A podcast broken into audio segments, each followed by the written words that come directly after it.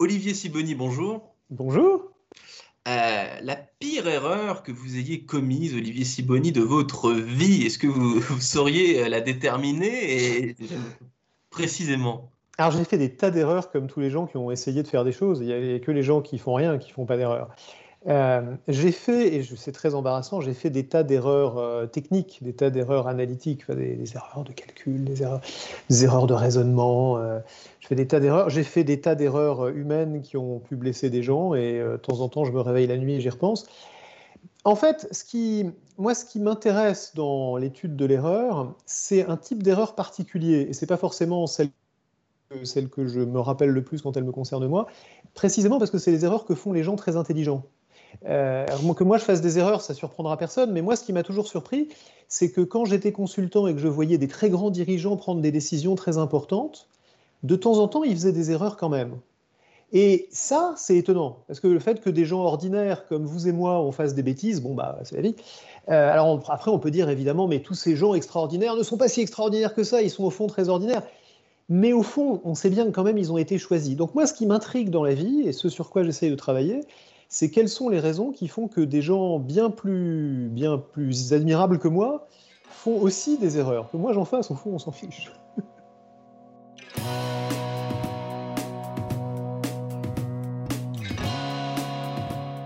Bonjour à tous et bienvenue au Talk Décideur du Figaro en visio avec sur mon écran euh, et sur le vôtre Olivier Siboni qui n'a pas confessé euh, une erreur personnelle parce que ça n'a aucun euh, intérêt. Olivier Siboni est auteur, conférencier, professeur de stratégie à HEC entre autres et donc par définition Olivier Siboni il y a aussi des erreurs camouflées des erreurs euh, qu'on ne sait pas qu'on est en train de, commettre. Il y, a, des tas de choses comme ça qui arrivent. C'est même, même le propre d'une erreur, c'est que si on savait qu'on est en train de la commettre au moment où on la commet, on la commettrait pas, comme dirait la police. Donc euh, oui, les erreurs en général, au moment où on les commet, sont camouflées, ça c'est sûr. Et ça, c'est valable pour tout le monde, y compris les, les grands euh, de, ce monde qu'on a, qu'on a, un petit peu évoqué. À, une exception, je crois, c'est que quand on, est, quand on est vraiment parmi les grands de ce monde ou parmi les gens qui sont entourés d'une cour, on peut être en train de commettre une erreur dont tout le monde se rend compte sans que personne ne vous le dise. Ça, c'est quelque chose que, quand vous avez un petit peu euh, traîné euh, vos, guêtres euh, auprès de gens qui, dirigent des grandes organisations, vous finissez par réaliser, c'est qu'il peut y avoir des gens qui sont entourés de tels, de tels béni oui-oui qu'en fait, ils font des erreurs que tout le monde en a conscience et que personne ne leur dit. Mmh, les, puissants attire la flagornerie et donc pas particulièrement euh, l'honnêteté euh, et donc parfois une erreur qui peut être évidente pour tout, pour tout un tas de, courtisans parce que c'est de ça qu'on parle. C'est de ça qu'on parle, exactement. Et c'est pour ça qu'une des grandes qualités des meilleurs dirigeants, c'est de savoir créer un climat dans lequel ça n'arrivera pas. C'est hmm. de faire sentir sincèrement aux gens qui les entourent qu'ils attendent d'eux une, une franchise qui peut de temps en temps leur dire des choses désagréables. Et ça ne veut pas dire qu'il faut les dire de manière désagréable. La confiance se gagne et se mérite. Mais être capable de s'entourer de gens qui vont vous dire la vérité, c'est une des grandes qualités des meilleurs dirigeants, à mon avis. Et donc la meilleure façon de se prémunir contre l'erreur, contre euh, euh, le, potentiel, le potentiel très élevé euh, de faire des erreurs, parce qu'on est, on, est humain, c'est d'écouter la critique et d'accepter la critique et le, dialogue, tout simplement. D'écouter, d'accepter, mais ça suffit pas d'écouter et d'accepter, parce que quand vous vous retrouvez en position de pouvoir, euh, ça ne va pas venir tout seul. En fait, il faut aller chercher la critique.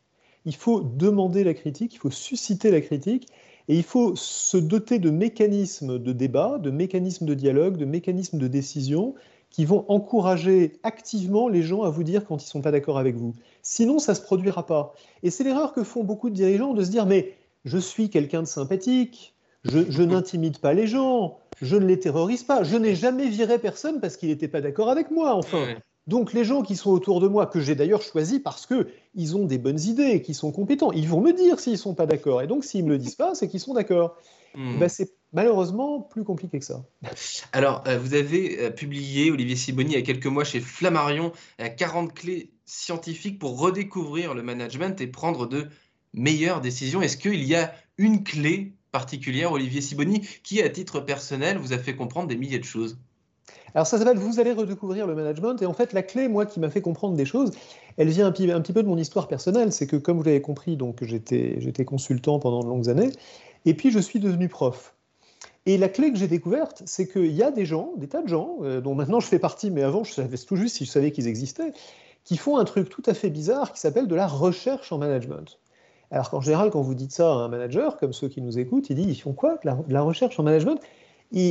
Ils, ont du mal à comprendre à quoi ça peut servir, en fait. Ils se disent, oui, je vois bien ce que c'est que la recherche en médecine, que la recherche en, chimie, en physique nucléaire. D'ailleurs, on leur donne des Nobel à ces gens-là de temps en temps. Mais la recherche, à la limite, en économie, on peut comprendre. Mais la recherche en management, qu'est-ce que c'est que ce truc? Eh bien, en fait, la recherche en management, si on se donne les moyens de la lire, ce qui n'est pas facile, et les chercheurs euh, ne mettent pas les chances de leur côté souvent, mais si on se donne les moyens de la lire, en fait, apporte des tas de réponses à des tas de questions que se posent les managers au quotidien. C'est une source inépuisable de connaissances qui est assez largement inexploité. Et j'avoue, à ma grande honte, vous me demandiez les erreurs que j'ai commises. En voilà une que j'ai commise presque tous les jours de ma carrière de consultant, c'est de ne pas me servir de cette, euh, de cette grande source de connaissances.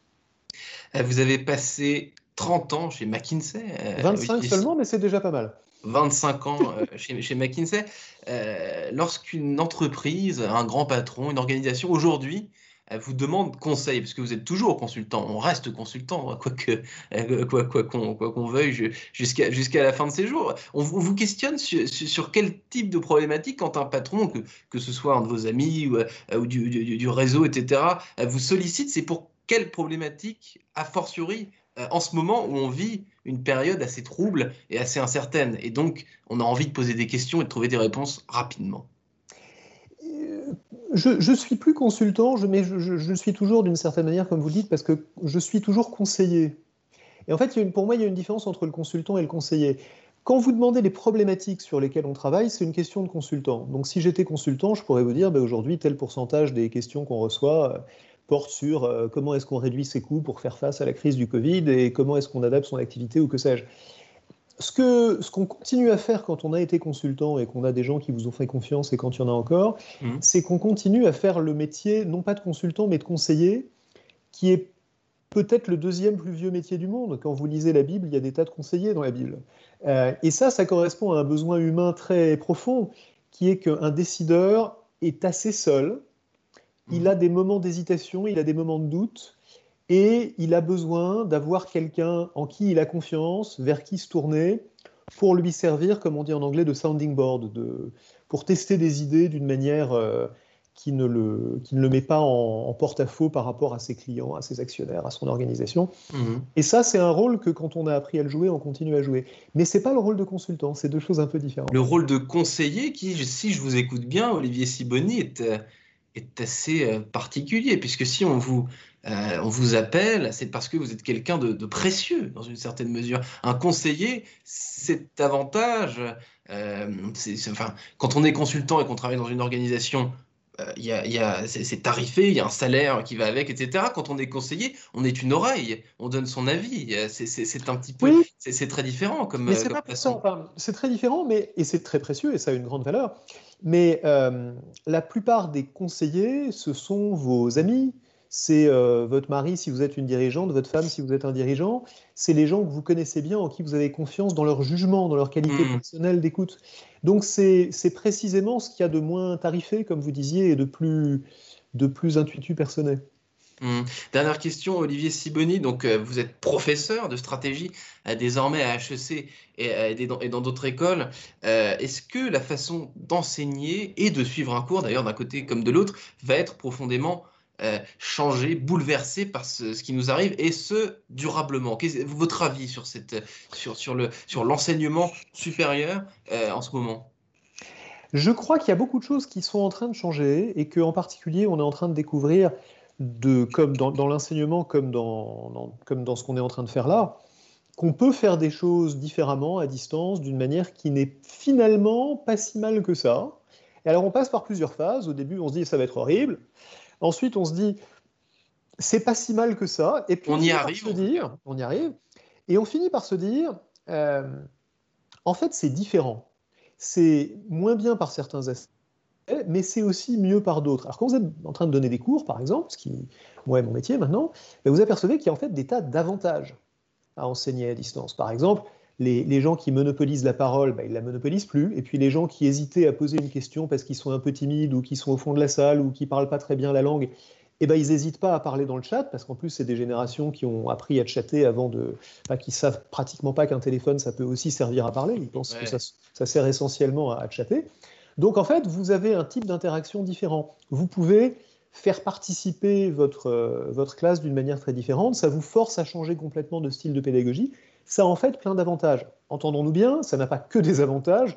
J'adore être dans une salle avec mes élèves, évidemment, et ça me manque mais je trouve qu'on ne parle pas assez des avantages et que ces avantages, si on sait s'en souvenir, on arrivera à les transposer à une salle de classe quand on retournera dans une salle de classe et on, en sera finalement tous gagnants.